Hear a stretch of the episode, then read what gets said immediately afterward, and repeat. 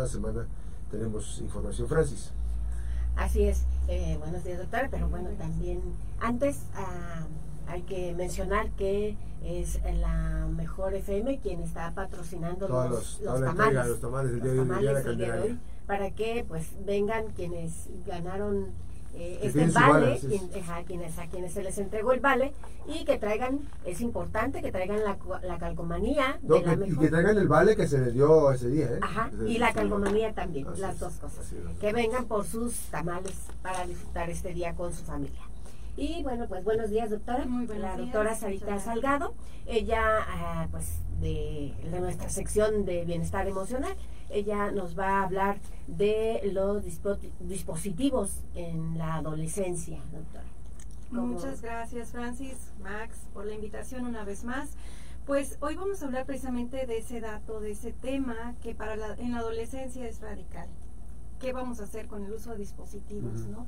Por dispositivos encontramos, bueno, tanto pantallas de celular, iPad, tablet, pantallas de televisión y todo esto que de alguna manera tiene movimiento, luz, color y muchísima, muchísima atención de nuestros niños, adolescentes, adultos, de todo el mundo, ¿no?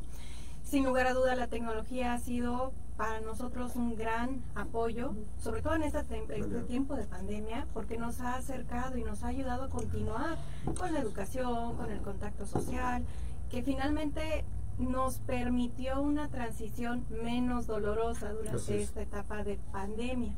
Sin embargo, también tiene sus contras y uno de los contras que los investigadores han encontrado son las adicciones a las pantallas, ¿no? Específicamente, ¿por qué la adolescencia? La adolescencia es, una, es un tiempo de transformación enorme en el cerebro. O sea, tal vez nosotros no veamos, pero en el cerebro de un adolescente hay un proceso de poda neuronal. Es decir, están cambiando muchas funciones. Y las principales funciones que se están desarrollando son esas funciones que llamamos ejecutivas. ¿Y de qué se tratan esas funciones ejecutivas? Son precisamente la anticipación, la planeación, la solución de problemas, la toma de decisiones y de alguna manera la gestión de la atención, que es un temazo, ¿no? Para el aprendizaje sobre todo. Múltiples estudios han encontrado que precisamente a mayor uso de dispositivos, menos rendimiento académico. Entonces es ahí donde, bueno, los padres tendríamos que tomar una decisión, pero bueno, no se trata de hacer a un lado completamente los dispositivos, sino ponernos en orden, ¿verdad? ¿Y por qué poner este orden? Porque hay investigaciones, hay una investigación muy relevante del doctor Hadid que precisamente nos habla de cómo esta relación entre uso de dispositivos empieza a llegar a afectar tanto a nuestros adolescentes hasta tener sexting, ciberbullying, acceso a una pornografía que es una nueva pornografía definitivamente y tener este tipo de situaciones que ya pueden llegar a ser delictivas. ¿no? Eh, hay, que, hay que recordar, voy a, a recordarles eh, esta sección de bienestar emocional con la doctora Sarita Salgado Torres, que decirlo que ella es eh, catedrática por horas e investigadora de la Facultad de Psicología de la Universidad de Colima y que tiene su consultorio Médica Norte, consultorio número 20, Avenida Constitución 2141, de la colonia Puertas del Sol, 312-32, 368-98, eh, con el tema del manejo precisamente de la, atención. La terapia es una de las eh, bases fundamentales para un buen manejo, ¿no? Y una buena gestión, digamos, gestionar algunas cosas que a veces como padres de familia, pues a veces no podemos este, eh, conectar con nuestras hijas, con nuestros hijos. Eh, podría pensarse que hay cierta edad para tener o entregar dispositivos porque ahora las nanas son este bueno y, no lo quiero decir de manera peyorativa los, los, los este, dispositivos de niños chiquitos que ya están ya saben scrollear no aunque no no se conozcan el término pero ya saben scrollear están buscando no no y es común que si ustedes van a un restaurante llegan una pareja con su bebé lo natural que observamos ahora que no es lo más recomendable es que le den un dispositivo que finalmente es como la nana, ¿no? Que es como la cuidadora que le va a permitir a la pareja tener un diálogo, ¿no? Pero no se dan cuenta que están construyendo rutas dopaminérgicas, es decir, en el cerebro hay rutas neuronales.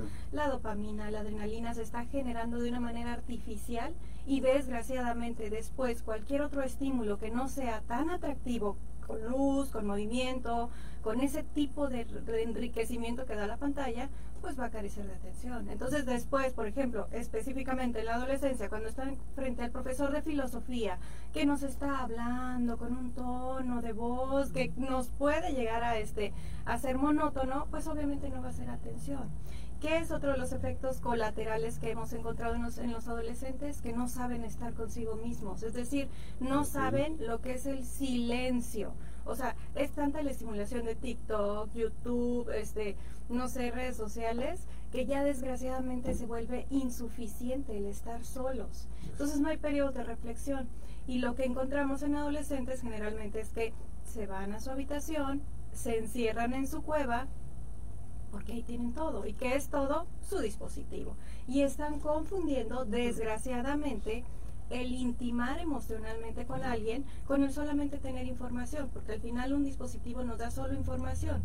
El estar presencialmente con una persona nos promueve una intimidad emocional distinta, una relación social más profunda. Entonces se están confundiendo dentro del aspecto de la pornografía, se están, que es la sexualidad sana, digamos, confunden muchas veces ese aspecto, están confundiendo las relaciones amorosas, las relaciones de amistad y están, se están promoviendo de alguna forma, como dice este investigador, que se den situaciones delictivas como la pedofilia, como el sexting o como situaciones que pueden llegar a ser más peligrosas. Si, si nuestros hijos ya mm, tienen esta adicción a estos medios electrónicos, sí se puede corregir, sí se puede ir para atrás. Definitivamente sí. Precisamente aterrizando en esta investigación de este doctor, él nos habla que a partir de los 15, 16 años tendría que ser, ¿no? el uso. Inicial. Exacto. Entonces, él viene a cambiar todo el paradigma porque, bueno, en México el promedio de edad está en 7, 8 años, que les damos un dispositivo, que les dan un dispositivo a los padres. Entonces, tendríamos que tener esa, esa consideración. Ahora, ¿cómo definiríamos o cómo sabríamos que una persona es adicta?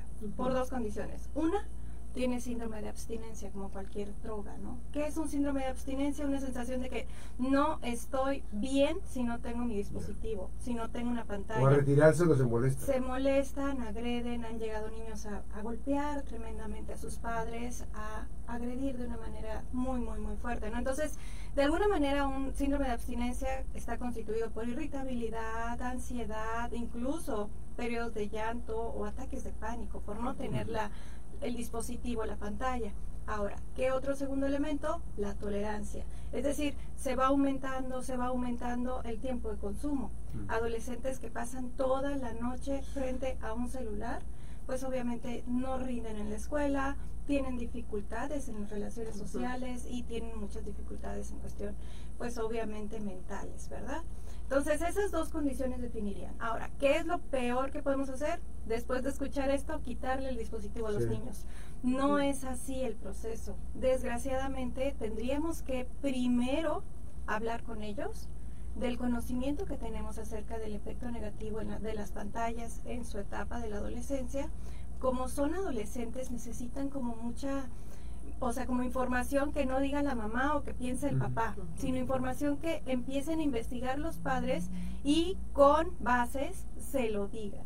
Entonces, una vez que ya tengamos un diálogo, precisamente tendríamos que decirles, hijos, como o hija o hijo, como sé que eres muy inteligente, tú me vas a comprender.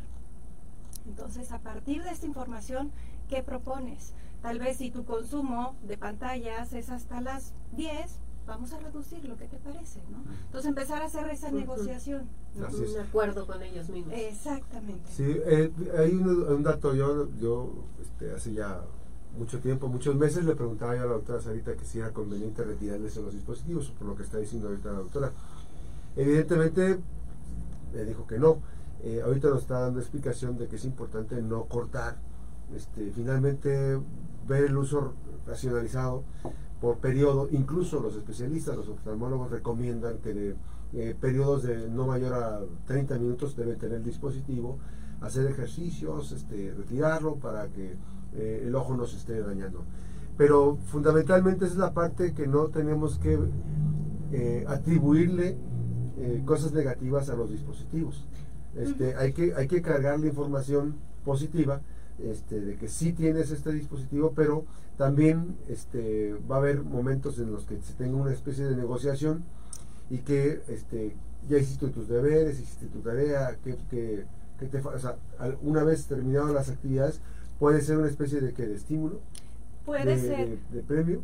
Mm, es un privilegio de Un entrada privilegio. para un chico tener un dispositivo porque no Ujú. podría comprarlo por sí mismo, Claro. ¿verdad? De entrada tendríamos que determinar desde que se le da, hacerlo firmar un contrato y, tener muy claro este, este aspecto. A mí me encanta un doctor que se llama Mario Guzmán Sescose, tiene un libro específicamente que se llama La transformación del adolescente y él en su último blog habló acerca de qué contrato propone, ¿no? Y en ese contrato dice muy claramente, un celular es un, no es un derecho, es un privilegio que se tiene que ganar cumpliendo elementos de este contrato. Uno, para hacer uso del celular necesita un promedio de calificación mayor de 85 o 8.5. Dos, solo puede usarlo una hora al día. Wow. Tres, al llegar de la escuela, tiene que entregárselo a su mamá para hacer su tarea y ejercicio. Cuatro, si has terminado tu tarea, puedes usarlo a partir de las 7 y puedes dejar de usarlo obviamente a las 8, ¿verdad? Eh, puedes usar música, obviamente, mientras haces ejercicio, pero 5, no audífonos en el automóvil. Esto es algo radical. Fundamental. 6. Cualquier aplicación tiene que ser aprobada por papá o mamá. 7. Las aplicaciones, redes sociales serán investigadas por papá y mamá para valorar su Sí. conveniencia, ¿no? Y si se aprueba, solo se puede usar 20 minutos al día. Uf.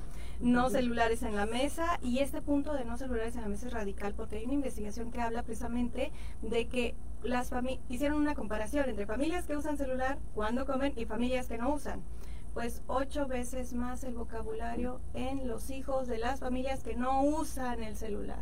Entonces, mientras comen, obviamente. Entonces, desarrollamos un vocabulario, tenemos una conversación y más cohesión en la familia, ¿no? Entonces, bueno, ¿Cómo se llama? Tenerlo. el doctor se llama Mario Guzmán Sescose. A mí me encanta porque nos habla de una manera muy clara. Digo, eh, obviamente tiene algunas situaciones en cuestión de, de que es psicólogo orientado al aspecto católico. ¿verdad? Por la universidad en la que trabaja. Pero este, yo creo que es muy concreto, sobre todo que se basa mucho en investigaciones, ¿verdad? Pues ahí está la invitación, eh, hay que tener mucho cuidado. Este, esto lo podemos, yo, yo ahorita lo acabo de encontrar, me parece que sí es él, ¿verdad? Este, Mario Guzmán Sescose, y que eh, vamos a estar muy pendientes de todo este tema. No hay que satanizar los dispositivos, hay que tener la posibilidad de estar pendiente de lo que consumen nuestros hijos y con algunas de las cosas. Así es que bueno, ya estaremos compartiendo, vamos a ver si podemos compartir los, eh, los contenidos de esta página del doctor Mario Guzmán. Muchísimas gracias, doctora. Gracias a ustedes. Siempre es un gusto tenerte por aquí. Igualmente. La doctora Celita Salgado Torres es eh, catedrática e investigadora por horas en la Facultad de Psicología de la Universidad de Colima. Tiene su consultorio para asesoría, para apoyo psicológico, para terapia en Médica Norte, consultorio número 20, Avenida Constitución 2141, en eh, la colonia Puerta del Sol. 312-32 368 98 Muchísimas gracias. Recuerde que las buenas noticias también son noticias. Regresamos.